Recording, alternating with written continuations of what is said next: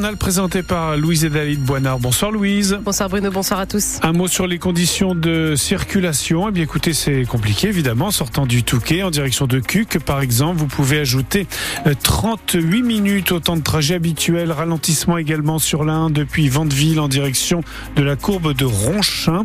Donc euh, prudence sur le secteur. La météo de la bruine, de la pluie pour ce soir et pour la nuit. Demain matin, on sera réveillé par de la grisaille et quelques pluies également.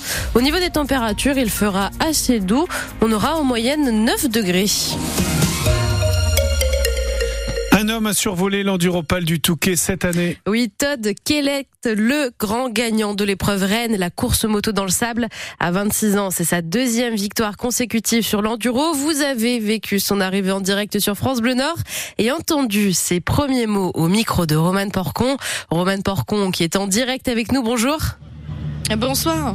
Todd Kellett qui a vraiment impressionné les milliers de spectateurs présents sur place ce week-end. Euh, oui, après trois heures de course, le Britannique s'est imposé haut la main. Le pilote euh, Yamaha, déjà vainqueur de l'édition 2023, a fait quasiment cavalier seul dès le début de la course. Au final, il devance de plus de deux minutes le Belge Cyril Genot et le Néerlandais euh, Lars van Berkel de chez Honda. Il faut dire que cette année, Todd Kellett avait la voie libre. Milko Potisek était forfait suite à une fracture du bassin lors de sa chute à l'entraînement. Cyril Genot diminué par sa blessure au genou. Todd Kellett. Et donc ce soir, le roi du Touquet, il nous l'a confié en direct sur France Bleu Nord tout à l'heure euh, lors de son arrivée. Il compte bien d'ailleurs réitérer l'exploit l'année prochaine. Euh, une course qui a fait euh, le bonheur ici de milliers de spectateurs. La digue du Touquet était pleine à craquer. Certains étaient présents dès 8 heures ce matin pour pouvoir être au premier rang et assister à cette 48e édition.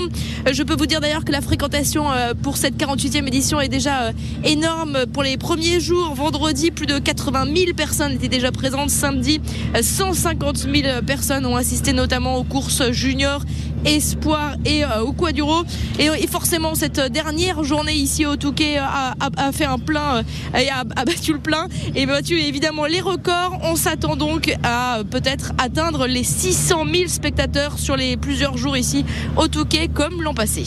Et le classement des 1300 motards sur la ligne du jour, les photos et les vidéos de cette 48e édition de l'Enduropal sont toutes à retrouver sur francebleu.fr. Enquête en cours au camp de migrants de Lone Plage à Grande-Sainte. Le ou la responsable du tir mortel contre un migrant cette nuit est toujours recherché.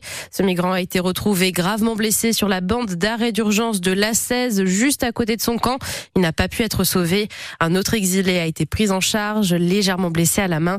L'enquête est menée par la police judiciaire et l'Office central de lutte contre le trafic illicite de migrants. Un homme est décédé à Aumont, près de Maubeuge, dans le Nord, ce matin. Il a également été retrouvé par les secours allongé sur une route en arrêt cardiaque cette fois-ci. Il n'a pas pu être réanimé. Un chien est mort dans un feu de maison cet après-midi à Tiambronne, dans l'Audomarois. L'incendie est parti de la cheminée et s'est propagé à la cuisine puis à la toiture. Il n'y a pas eu d'autres victimes. La garde à vue reprend pour l'homme suspecté d'avoir agressé au couteau et au marteau des passants hier dans la gare de Lyon à Paris. Sa garde à vue avait été levée hier soir à cause de son état psychiatrique. Il est très instable.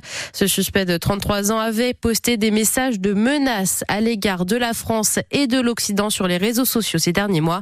Le pronostic, vital de l'une de ces trois victimes est toujours engagé. Eux aussi ont survolé leur compétition cet après-midi. Et brillante victoire des footballeurs lillois cet après-midi, 4 à 0 face à Clermont-Ferrand. Le LOSC conforte sa place dans le haut du classement provisoire de Ligue 1 et peut rêver désormais d'intégrer la Ligue des Champions. Les Clermontois sont eux bons derniers. La journée n'a malheureusement pas été aussi parfaite pour les basketteurs de Gravelines. Ils ont perdu 63 à 79 face à Chalon-sur-Saône lors de cette 22e journée de championnat.